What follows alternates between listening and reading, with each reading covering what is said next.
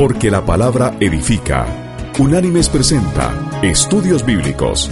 El presente estudio en su versión escrita puede ser descargado del sitio www.unánimes.org. A continuación, el estudio de hoy. Estudio número 7. El Hijo. La existencia eterna del Hijo. El Hijo ha existido desde siempre. Es tan eterno como el Padre y el Espíritu Santo. No tiene principio ni fin. Es por eso que es el unigénito Hijo de Dios. Es único en su género. No hay otro como Él.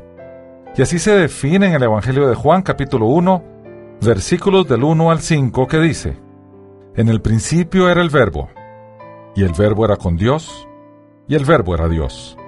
Este era en el principio con Dios. Todas las cosas por Él fueron hechas, y sin Él nada de lo que ha sido hecho fue hecho. En Él estaba la vida, y la vida era la luz de los hombres. La luz en las tinieblas resplandece, y las tinieblas no prevalecieron contra ella.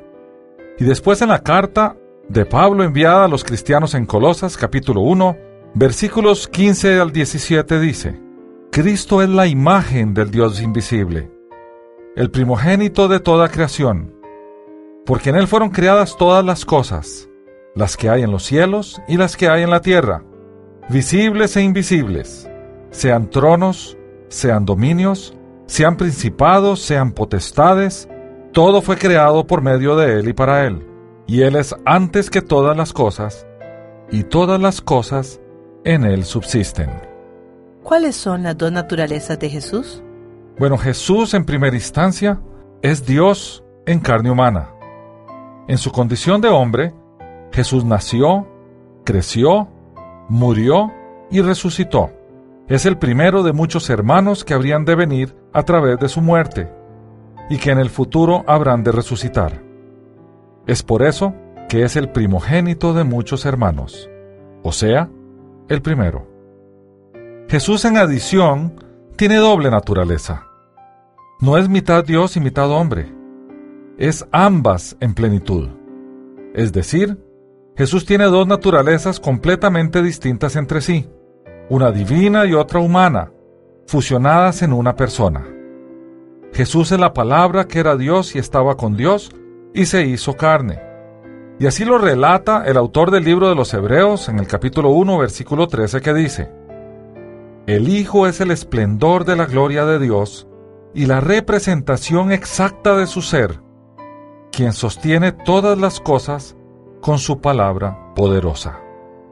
Esto significa que en la sola persona de Jesús se encuentran ambas naturalezas, la divina y la humana. La naturaleza divina nunca cambió, no fue alterada. Jesús no es meramente un hombre que tenía a Dios dentro de sí, ni tampoco es un hombre que hizo evidente la naturaleza de Dios. Jesús es Dios la segunda persona de la Trinidad, el Hijo. Y Jesús mismo así se lo indicó a los fariseos, tal y como lo registró Mateo en su Evangelio, en el capítulo 22, versículos del 41 al 46, que dice, Estando reunidos los fariseos, Jesús les preguntó diciendo, ¿Qué pensáis del Cristo? ¿De quién es hijo? Y le dijeron, de David. Y él les dijo, ¿Cómo pues David en el Espíritu lo llama Señor diciendo, Dijo el Señor a mi Señor, siéntate a mi derecha hasta que ponga tus enemigos por estrado de tus pies? Pues si David lo llama Señor, ¿cómo es su hijo? Y nadie le podía responder palabra, ni se atrevió ninguno a preguntarle más desde aquel día. Los judíos esperaban que el Mesías fuera descendiente del rey David. Por tanto, si en el Salmo 110, versículo 1, se menciona que el Mesías se sentaría a la diestra de Dios, entonces eso significaba que se le daría el más alto honor, pues la derecha del rey es el puesto de más honor en la corte. Por tanto, el pasaje del Salmo se interpreta como dirigido al Mesías. Jesús dice que, siendo así, David reconocía como Señor al futuro Mesías, y por tanto, ese Mesías no podría ser simplemente el hijo de David, sino algo más. Ese Mesías debía de haber existido antes que David, puesto que también era su Señor. Debemos entender entonces que Jesús es descendiente de David, puesto que es de su línea de sangre. Así lo vemos en las dos genealogías de Jesús, una relatada por Mateo y la otra relatada por Lucas. Y en su condición de hombre nació de esa descendencia. Sin embargo, en su condición de Dios es eterno. Por lo tanto existía antes que David y por eso éste lo llama Señor. En el preciso instante en que María fue concebida por el Espíritu Santo, el eterno Hijo se encarnó en Jesús, quien no había existido hasta ese momento, pero cuyo cuerpo fue eternamente glorificado después de la resurrección, y vendrá corporalmente en su segunda venida. Él es el mediador eterno entre el Padre y los hombres. Es el gran ejecutor eterno de la voluntad del Padre. Como el Padre nadie lo ha visto sino el Hijo, es el Hijo quien intervino en todas las teofanías del Antiguo Testamento. ¿Quién es Jehová? Bueno, Jehová es el eterno Hijo de Dios. El Hijo es la manifestación al hombre del Dios Padre en la tierra, desde sus inicios. Por lo tanto, el eterno Hijo se manifestó en el Antiguo Testamento a los hombres como yo soy, como Jehová o Yahvé. En el Nuevo Testamento se manifestó también como yo soy. Y leemos aquel famoso pasaje en la zarza ardiente, cuando Moisés le pregunta al ángel de Jehová que estaba en la zarza, ¿quién diré que me envió cuando él vaya a Egipto a reclamarle al faraón la salida del pueblo de Israel? Y así dice en Éxodo capítulo 3 versículo 14, Yo soy el que soy. Y más adelante en el Antiguo Testamento el profeta Oseas capítulo 13 versículo 4 registra, Mas yo soy Jehová tu Dios, desde la tierra de Egipto. No conocerás, pues, otro Dios fuera de mí, ni otro Salvador sino a mí. Después Marcos registra en su Evangelio, en el capítulo 14, versículos del 61 al 63, lo siguiente. Pero él callaba y nada respondía. El sumo sacerdote le volvió a preguntar, ¿Eres tú el Cristo, el Hijo del bendito? Y Jesús le dijo, Yo soy. Y veréis al Hijo del Hombre sentado a la diestra del poder de Dios y viniendo en las nubes del cielo. Esta escena relatada por Marcos ocurrió cuando Jesús ya había sido capturado y estaba delante del sumo sacerdote antes de ser entregado a Poncio Pilato. Después también el apóstol Juan, capítulo 4, versículos del 25 al 27, registra un encuentro de Jesús con una mujer samaritana. Y dice así, le dijo la mujer, sé que ha de venir el Mesías, llamado el Cristo. Cuando Él venga, nos declarará todas las cosas. Y Jesús le dijo, yo soy el que habla contigo. Y más adelante, Juan registra de nuevo lo que Jesús dice en su capítulo 8, versículos 23-24, donde relata, y les dijo, Vosotros sois de abajo, yo soy de arriba. Vosotros sois de este mundo, yo no soy de este mundo. Por eso os dije que moriréis en vuestros pecados, si no creéis que yo soy en vuestros pecados moriréis. Inmediatamente después, Juan relata, entonces le dijeron los judíos, ¿aún no tienes cincuenta años y has visto a Abraham? Y Jesús les dijo, de cierto, de cierto os digo, antes que Abraham fuera, yo soy. También Lucas registra en su Evangelio en el capítulo 13, versículos 34 y 35, cuando Jesús desde fuera de Jerusalén dice, y cito, Jerusalén, Jerusalén, que matas a los profetas y apedreas a los que te son enviados. ¿Cuántas veces quise juntar a tus hijos, como la gallina sus polluelos debajo de sus alas, pero no quisiste? Vuestra casa os es dejada desierta, y os digo que no me volveréis a ver hasta que llegue el tiempo en que digáis, bendito el que viene en el nombre del Señor. Aquí Jesús claramente afirma que era él el que había intentado juntar a sus hijos en el Antiguo Testamento. Las dos naturalezas de Jesús no están mezcladas, ni están combinadas en una nueva naturaleza de Dios hombre. Estas dos naturalezas están separadas, pero funcionan como una unidad en la persona única, singular, de Jesús. Esto es lo que en teología se denomina la unión hipostática, que quiere decir transferencia de propiedades. Jesús como Dios es adorado. En la teología de los tiempos bíblicos, solamente Dios podría ser adorado.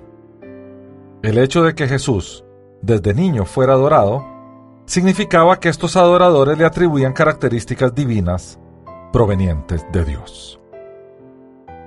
Y vemos el pasaje famoso de los sabios de Oriente que vinieron a ser testigos del nacimiento del Salvador. Eso se relata en el Evangelio de Mateo capítulo 2, versículos del 2 al 11, que dice, preguntando, ¿Dónde está el rey de los judíos que ha nacido? Pues su estrella hemos visto en el oriente y venimos a adorarlo. Al oír esto, el rey Herodes se turbó y toda Jerusalén con él. Y habiendo convocado a todos los principales sacerdotes y escribas del pueblo, les preguntó dónde había de nacer el Cristo.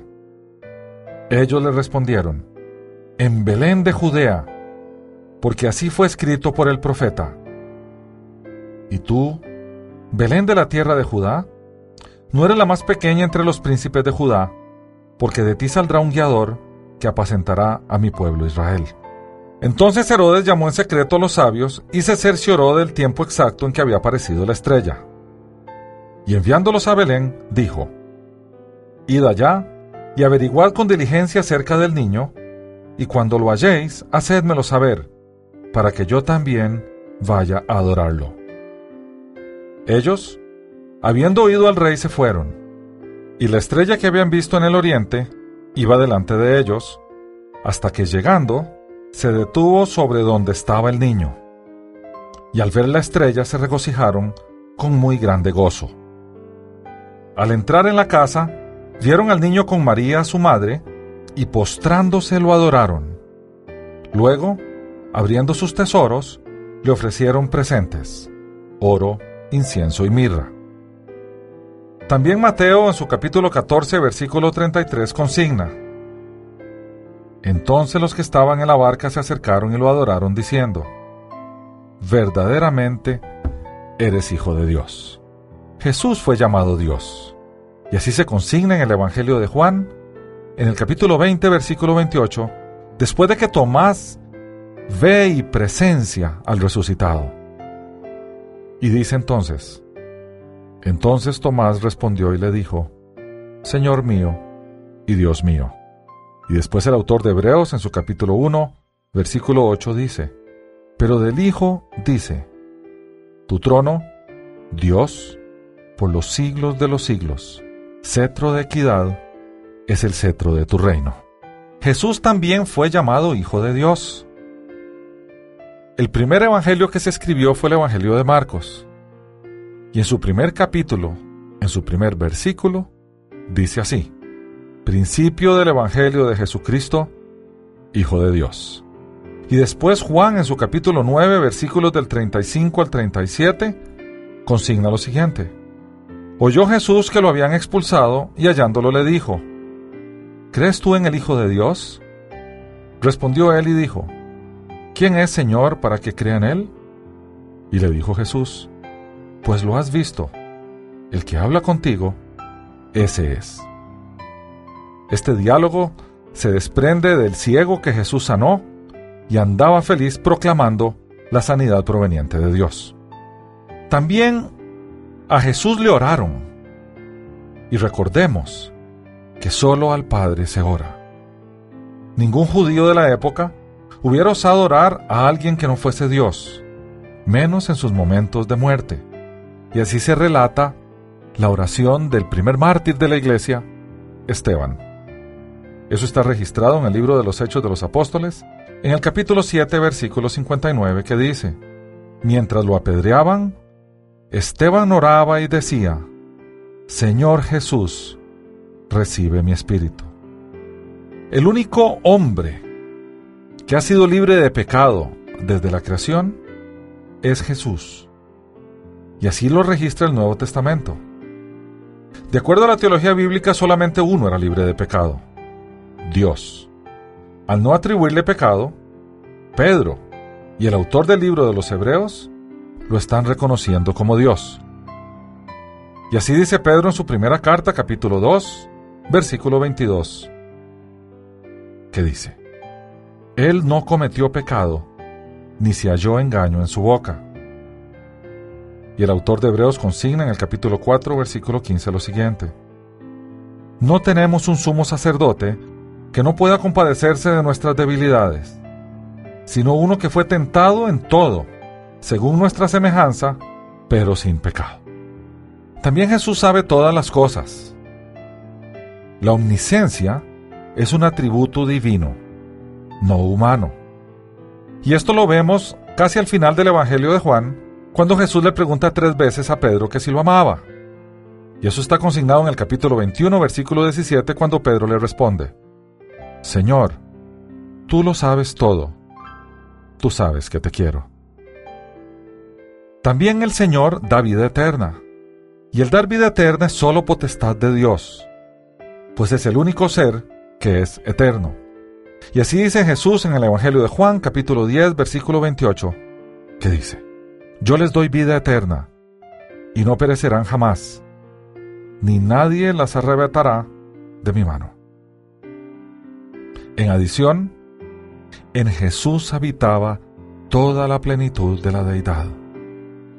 Así lo registra el apóstol Pablo a la carta enviada a los cristianos en Colosas, capítulo 2, versículo 9, que dice, Porque en Él habita corporalmente toda la plenitud de la divinidad. Jesús también, aparte de divino, aparte de ser Dios, también es hombre. Y como hombre, adoró a su Padre y esto que vamos a leer está registrado en la famosa oración de Jesús al Padre, después de la última cena, cuando Él intercede por nosotros. A esta oración se le ha denominado la oración sumo sacerdotal y dice el Señor así, en el Evangelio de Juan capítulo 17, versículos del 1 al 3. Estas cosas habló Jesús, y levantando los ojos al cielo dijo, Padre, la hora ha llegado Glorifica a tu Hijo para que también tu Hijo te glorifique a ti. Jesús fue llamado hombre por un centurión que presenció la crucifixión y todos los eventos sobrenaturales que se dieron en ese momento. Esto se registra en el Evangelio de Marcos, en el capítulo 15, versículo 39, que dice, Y el centurión que estaba frente a él, viendo que después de clamar había expirado así, dijo, verdaderamente este hombre era hijo de Dios.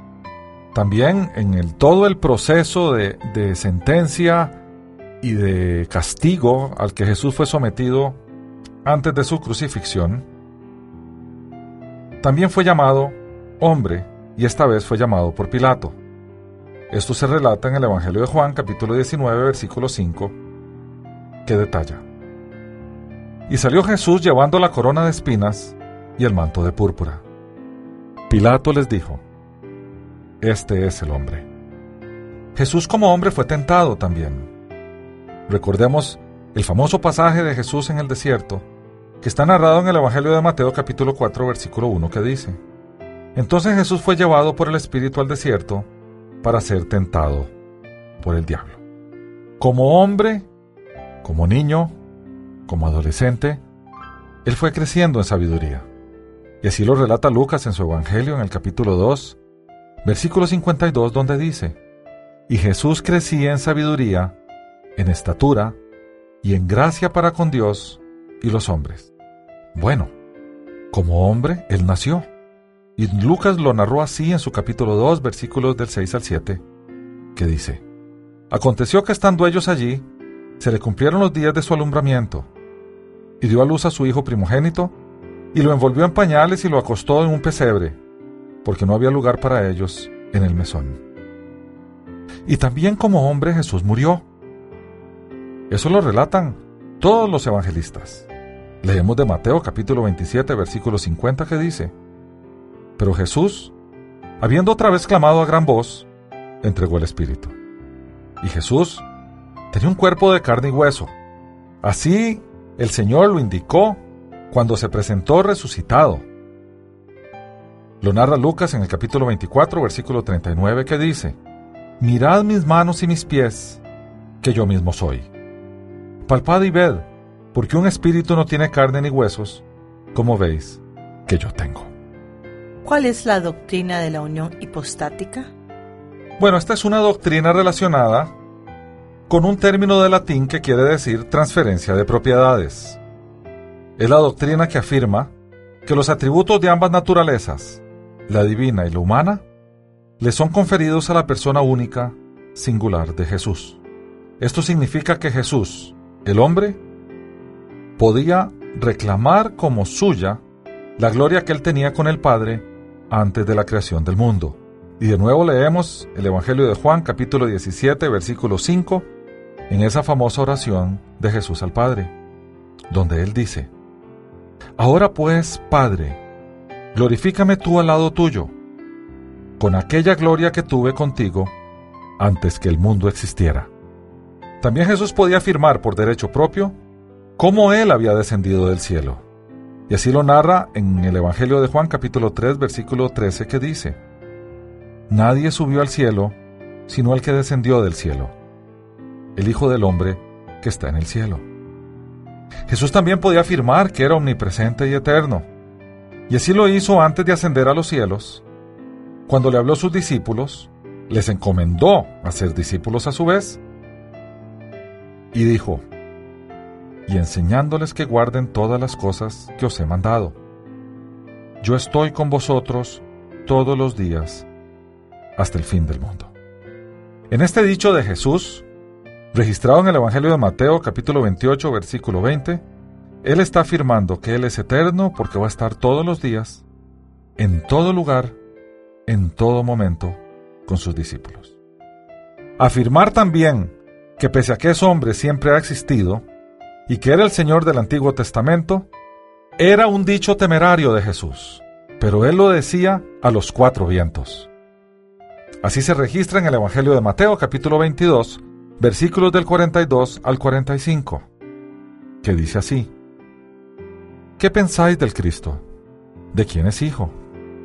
Y le dijeron de David, y él les dijo, ¿Cómo pues David en el Espíritu lo llama Señor diciendo, Dijo el Señor a mi Señor, siéntate a mi diestra hasta que ponga tus enemigos por estrado de tus pies? Pues si David lo llama Señor, ¿cómo es su hijo?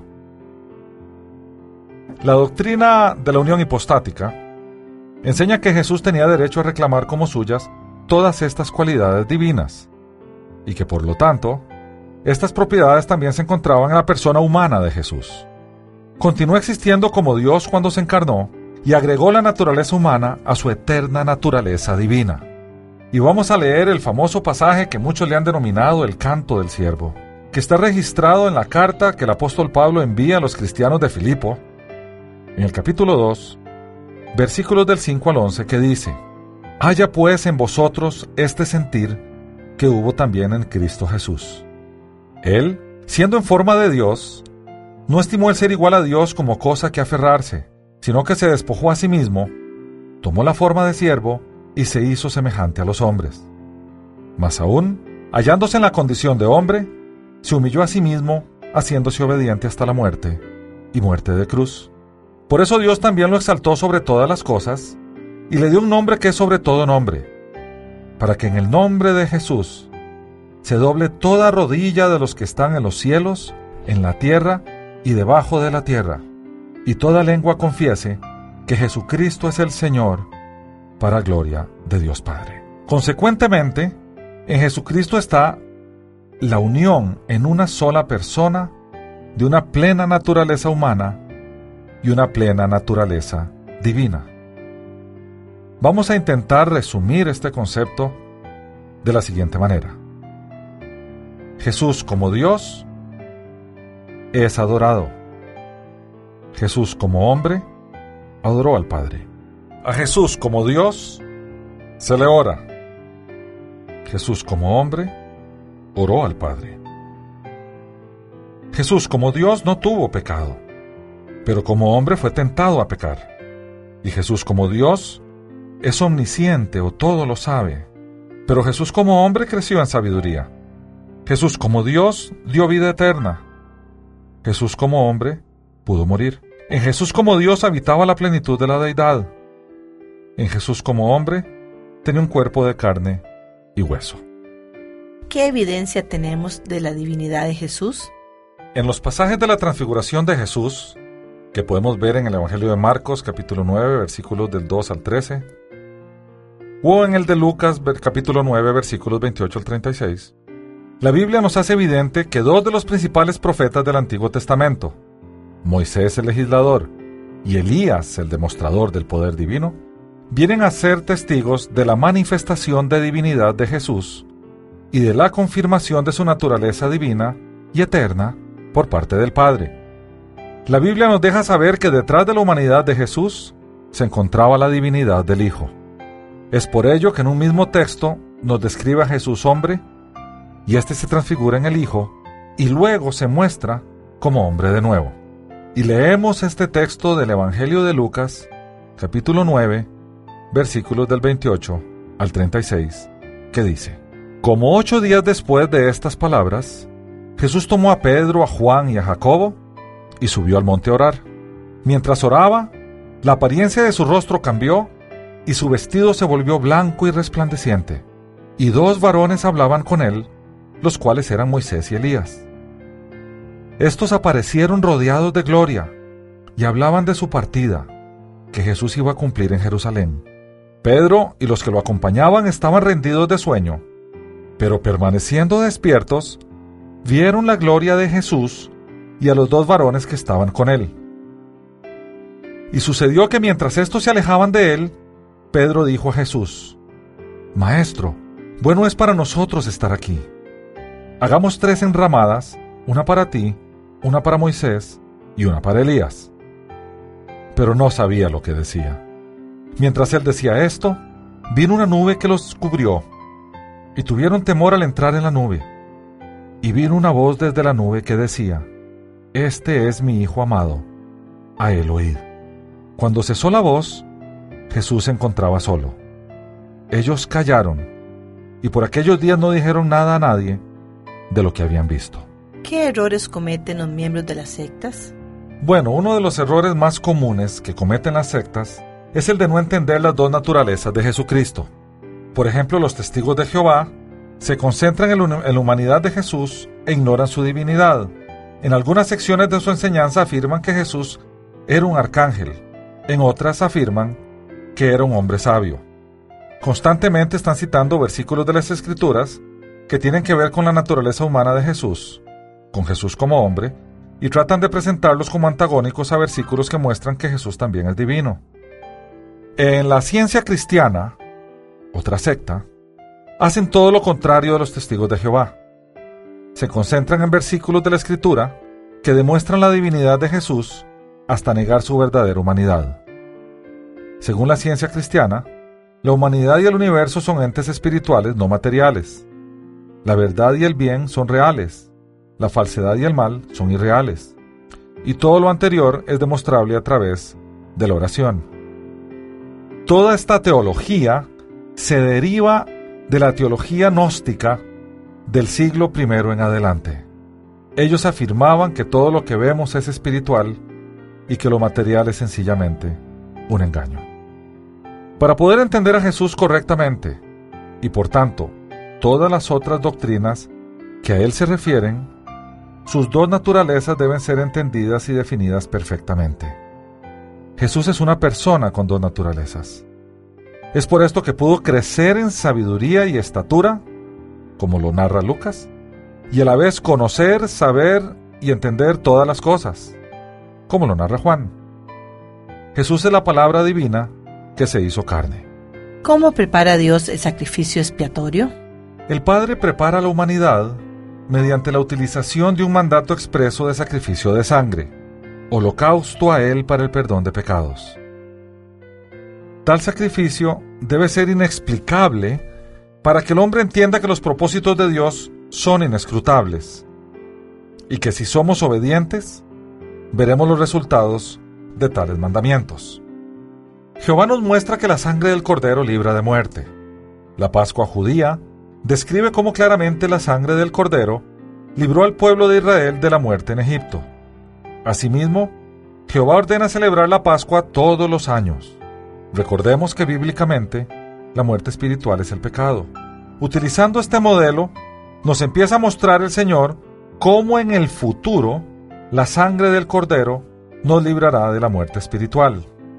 Y vamos a leer todo el tema de la Pascua que se registró en el libro del Éxodo, en el capítulo 12, versículos del 1 al 14, que dice, Habló Jehová a Moisés y a Aarón en la tierra de Egipto y les dijo, Este mes será para vosotros el principal entre los meses, o será el primero de los meses del año.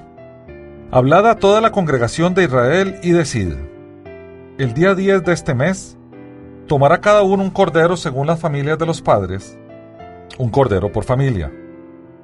Pero si la familia es demasiado pequeña, que no baste para comer el cordero, entonces él y el vecino más cercano a su casa tomarán uno según el número de las personas, conforme al comer de cada hombre os repartiréis el cordero.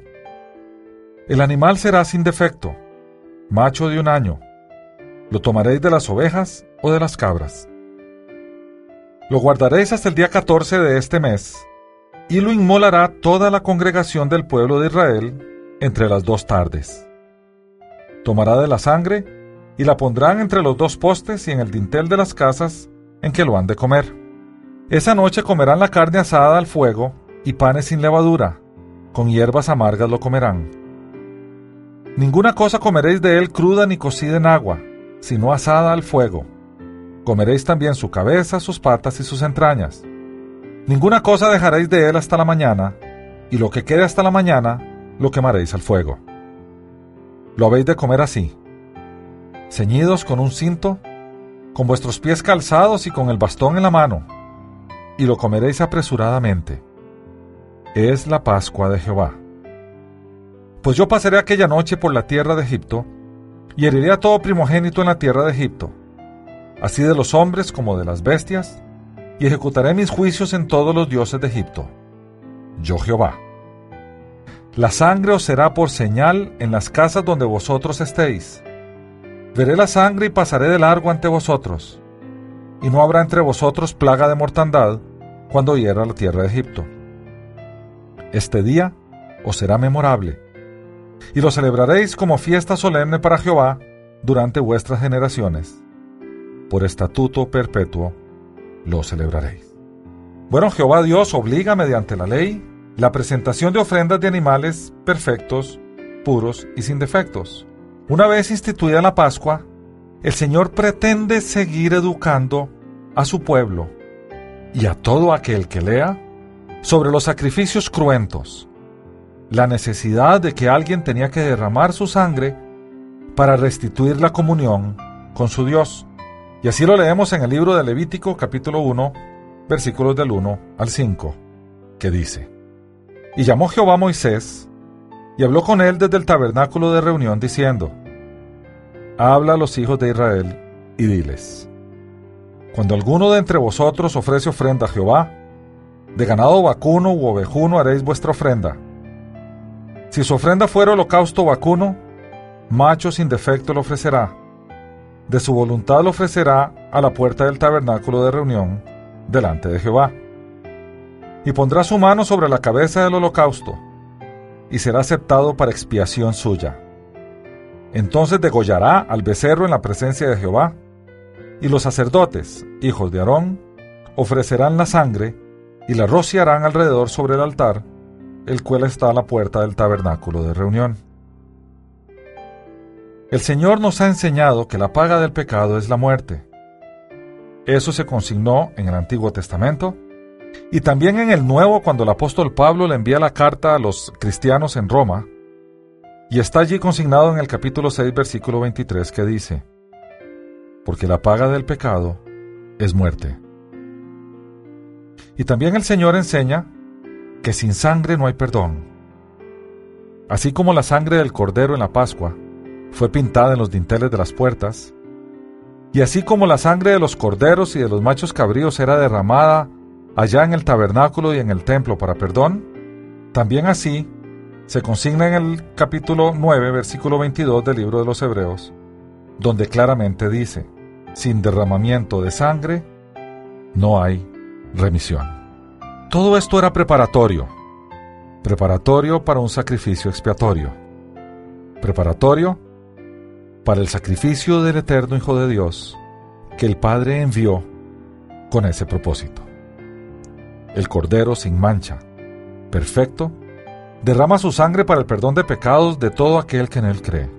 La humanidad entiende ahora el porqué del sacrificio de animales perfectos y el porqué de la Pascua. Y así lo explica el autor del libro de los Hebreos en su capítulo 9, versículos 23 al 28, que dice, Fue pues necesario que las figuras de las cosas celestiales fueran purificadas así, pero las cosas celestiales mismas, con mejores sacrificios que estos, porque no entró Cristo en el santuario hecho por los hombres, figura del verdadero, sino en el cielo mismo, para presentarse ahora por nosotros ante Dios. Y no entró para ofrecerse muchas veces, como entra el sumo sacerdote en el lugar santísimo cada año con sangre ajena. De otra manera, le hubiera sido necesario padecer muchas veces desde el principio del mundo. Pero ahora, en la consumación de los tiempos, se presentó una vez para siempre por el sacrificio de sí mismo, para quitar de en medio el pecado. Y de la manera que está establecido para los hombres, que mueran una sola vez, y después de esto el juicio, así también Cristo fue ofrecido una sola vez para llevar los pecados de muchos, y aparecerá por segunda vez, sin relación con el pecado, para salvar a los que lo esperan. ¿A qué vino el Hijo a la tierra? El eterno Hijo de Dios no vino a juzgar, no vino a condenar, vino a salvar. Así se registró en el Evangelio de Juan capítulo 3 versículo 17, que dice, Porque no envió Dios a su Hijo al mundo para condenar al mundo, sino para que el mundo sea salvo por él. ¿Cuáles son los dones mencionados en la Biblia? Bueno, tal vez el capítulo y la carta donde se mencionan los dones con más claridad es en la primera carta a los cristianos de Corinto, en el capítulo 12, versículos del 5 al 10, que dice, Y hay diversidad de ministerios, pero el Señor es el mismo.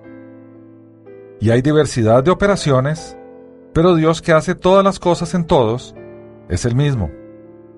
Pero a cada uno les dada la manifestación del Espíritu para provecho. Porque a éste es dada por el Espíritu palabra de sabiduría, a otro palabra de ciencia según el mismo Espíritu, a otro fe por el mismo Espíritu, y a otro, dones de sanidades por el mismo Espíritu, a otro, hacer milagros, a otro profecía, a otro discernimiento de espíritus, a otro diversos géneros de lenguas, y a otro interpretación de lenguas. ¿Cuáles son los ministerios en los cuales hay que utilizar tales dones? En ese mismo pasaje, solo que en el versículo 28 dice, Y a unos puso Dios en la iglesia primeramente apóstoles, luego profetas, lo tercero maestros, luego los que hacen milagros, después los que sanan, los que ayudan, los que administran, los que tienen don de lenguas. ¿Ejerció Jesucristo alguno de estos ministerios y tenía esos dones? Bueno, vamos a ver qué es lo que dicen las escrituras. El ministerio del apóstol, o sea, del enviado, del embajador, de aquellos que fundaban iglesias en aquel entonces, es un ministerio que claramente se vio en Jesucristo al fundar una nueva iglesia, su iglesia. Y así lo registra en el Evangelio de Mateo capítulo 16, versículo 18 que dice, Y yo también te digo que tú eres Pedro, y sobre esta roca edificaré mi iglesia, y las puertas del Hades no prevalecerán contra ella. Y después en el libro de los Hechos de los Apóstoles capítulo 2, versículo 47, donde se narra el nacimiento de la iglesia en aquel entonces, se dice, alabando a Dios y teniendo favor con todo el pueblo. Y el Señor añadía cada día a la iglesia los que habían de ser salvos. También el Señor no solamente fue el más importante de los profetas, sino que fue el profeta, valga la redundancia, profetizado por Moisés en el libro de Deuteronomio capítulo 18 versículos del 15 al 19. Es obvio que Jesús ejerció ese ministerio profetizando en varias ocasiones, incluyendo su propia muerte. Primero leemos del libro de Deuteronomio capítulo 18, versículos del 15 al 19, donde dice, Un profeta como yo te levantará Jehová tu Dios de en medio de ti, de tus hermanos. A él oiréis. Conforme a todo lo que pediste a Jehová, a Jehová tu Dios, en el Orer, el día de la asamblea al decir, no vuelva yo a oír la voz de Jehová mi Dios, ni vea yo más este gran fuego, para que no muera. Y Jehová me dijo, Bien está eso que han dicho. Un profeta como tú, le levantaré en medio de sus hermanos, pondré mis palabras en su boca, y él les dirá todo lo que yo le mande. Pero cualquiera que no oiga las palabras que él pronuncia en mi nombre, yo le pediré cuenta. Y allá en el Nuevo Testamento, en el Evangelio de Mateo capítulo 16, versículo 21, dice así de la profecía del Señor, de su propia muerte. Y leemos, Desde entonces comenzó Jesús a declarar a sus discípulos que le era necesario ir a Jerusalén y padecer mucho de los ancianos, de los príncipes de los sacerdotes y de los escribas, y ser muerto y resucitar al tercer día. Jesús en adición predijo la destrucción del templo de Jerusalén, y eso lo registró Mateo en su capítulo 24, versículo 2, que dice, Respondiendo él les dijo, ¿Veis todo esto? De cierto os digo que no quedará aquí piedra sobre piedra que no sea derribada. En el año 70 después de Cristo, el general Tito, en su invasión a Jerusalén, destruyó Jerusalén y no dejó del templo piedra sobre piedra, cumpliendo la profecía de Jesús. Jesús también, según lo declaran las escrituras, fue el maestro por excelencia. Jesús era llamado rabí, que quiere decir maestro, por todos. Enseñó prácticamente durante toda su vida pública y principalmente utilizaba parábolas para enseñar. Y hay muchas parábolas en las escrituras. Ponemos como ejemplo el capítulo 13, versículos del 1 al 52 del Evangelio de Mateo, donde vemos abundantes parábolas que Jesús utilizó como enseñanza. También Jesús era hacedor de milagros. Muchos milagros de Jesús se consignaron en las Escrituras. Podemos poner un par de ejemplos.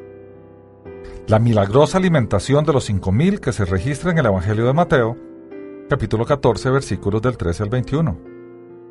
O la famosa conversión del agua en vino en las bodas de Caná, que se registra en el Evangelio de Juan, capítulo 2, del versículo 1 al 11.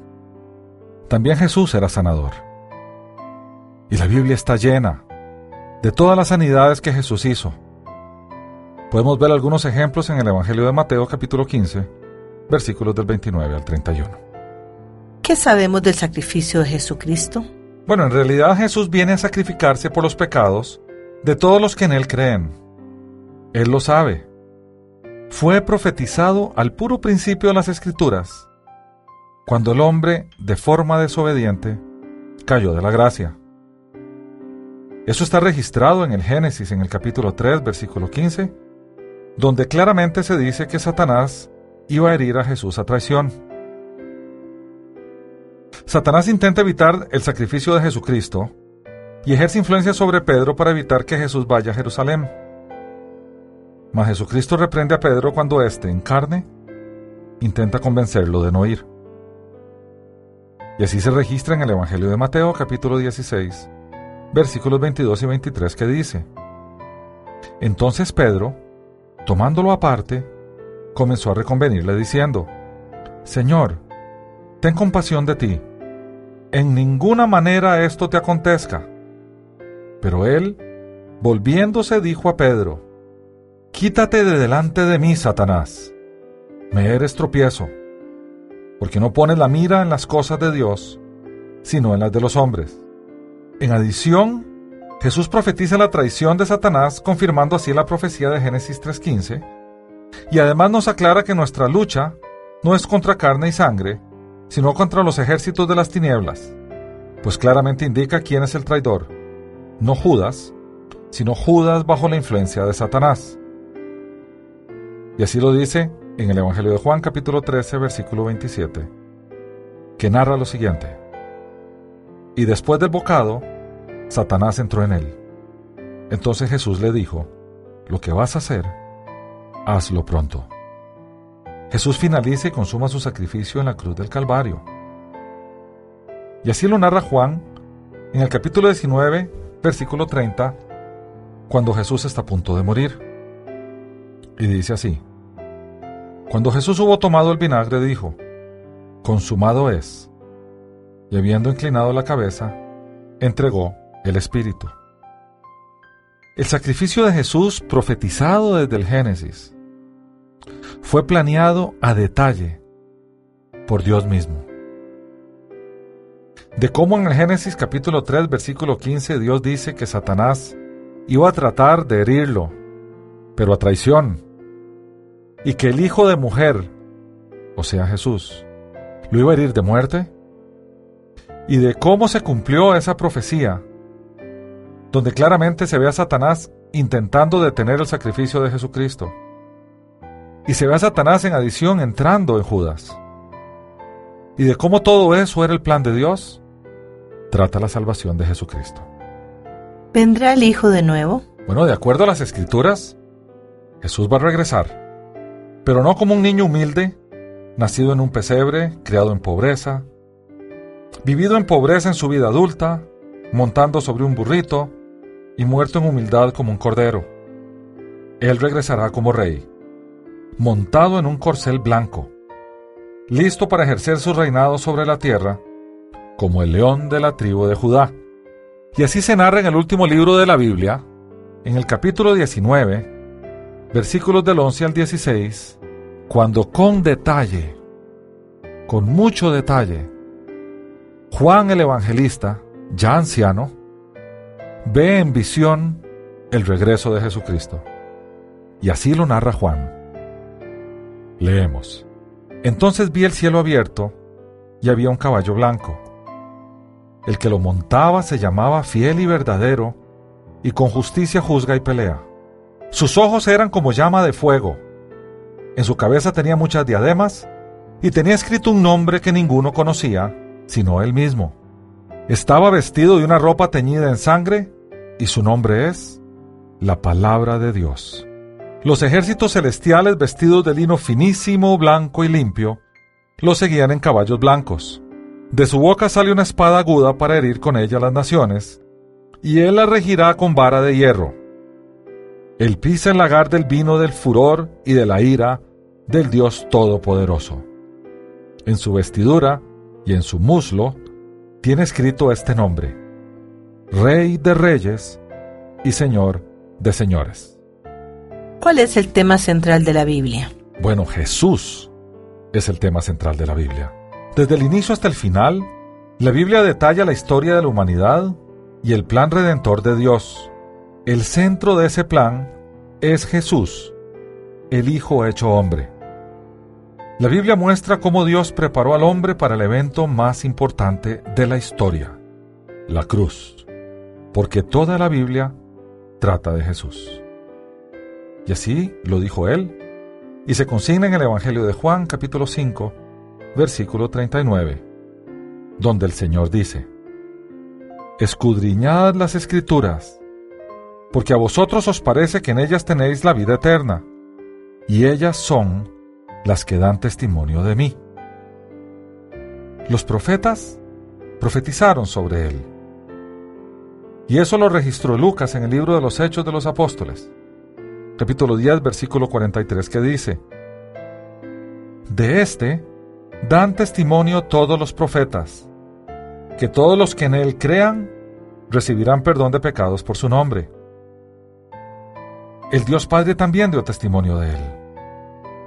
Y Jesús mismo lo dijo en el Evangelio de Juan, capítulo 5, versículo 37, que dice, También el Padre que me envió ha dado testimonio de mí. Nunca habéis oído su voz, ni habéis visto su aspecto. Y más tarde en el Evangelio de Juan, en el capítulo 8 y en el versículo 18, Jesús dice, Yo soy el que doy testimonio de mí mismo. También el Padre que me envió da testimonio de mí. Y en adición el Espíritu Santo también dio testimonio de él.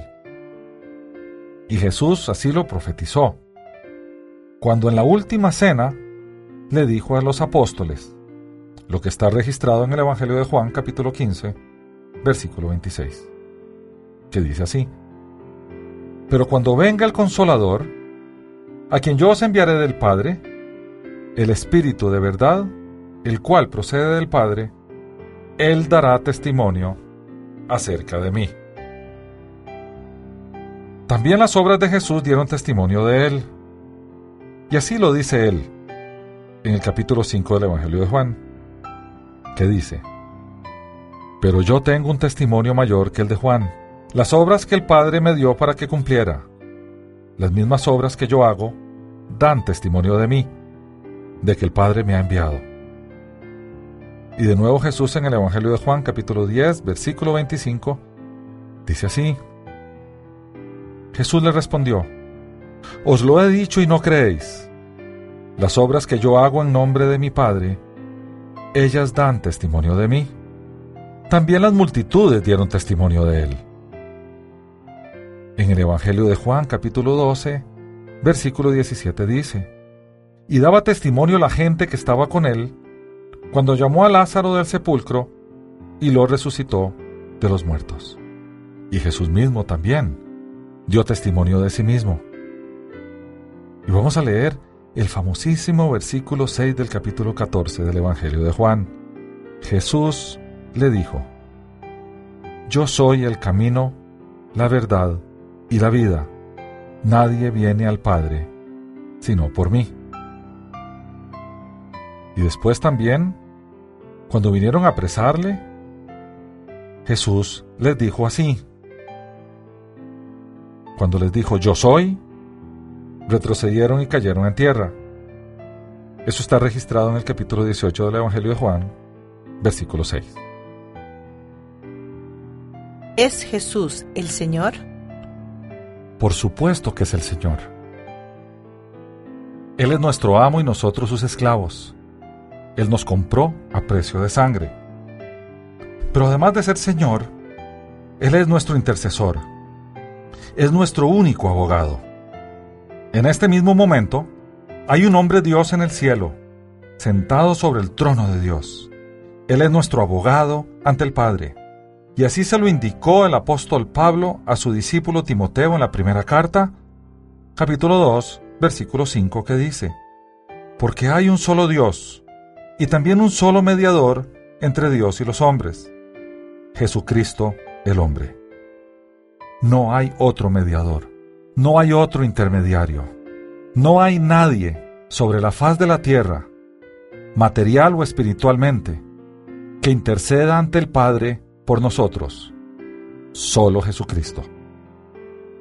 También se consigna en la primera carta del apóstol Juan capítulo 2 versículo 1 que dice, Hijitos míos, estas cosas os escribo para que no pequéis. Pero si alguno ha pecado, abogado tenemos para con el Padre, a Jesucristo, el justo. Él también es nuestro Salvador. Y así se lo explica Pablo a su discípulo Tito en el capítulo 2, versículo 13 de la carta que le envió, cuando dice, Mientras aguardamos la esperanza bienaventurada y la manifestación gloriosa de nuestro gran Dios y Salvador Jesucristo. Por supuesto que Él es nuestro Señor.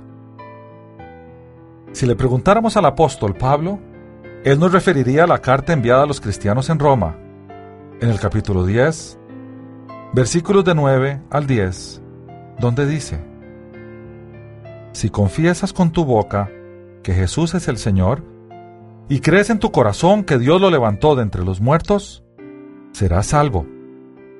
Porque con el corazón se cree para justicia, pero con la boca se confiesa para salvación.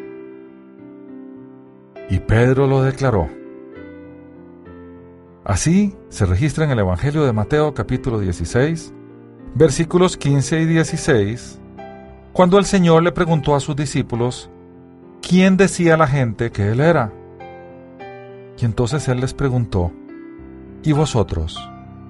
¿Quién decís que soy yo? Respondiendo Simón Pedro dijo, Tú eres el Cristo, el Hijo del Dios viviente. Así como Pedro afirmó claramente que este hombre es el Hijo de Dios, nosotros también debemos hacer esa declaración. La Biblia trata de él de principio a fin, de su plan, de su ejecución perfecta, de su amor y de su gracia. Él es Jesús, el unigénito, el eterno Hijo de Dios. Hasta aquí el estudio de hoy. Este estudio fue basado parcialmente en los estudios de la red de verdad TruthNet y las citas de las Escrituras son tomadas de la Biblia Reina Valera, revisión 1995. Unánimes presentó Estudios Bíblicos, porque lámpara a mis pies es tu palabra y lumbrera en mi camino. Que Dios te bendiga.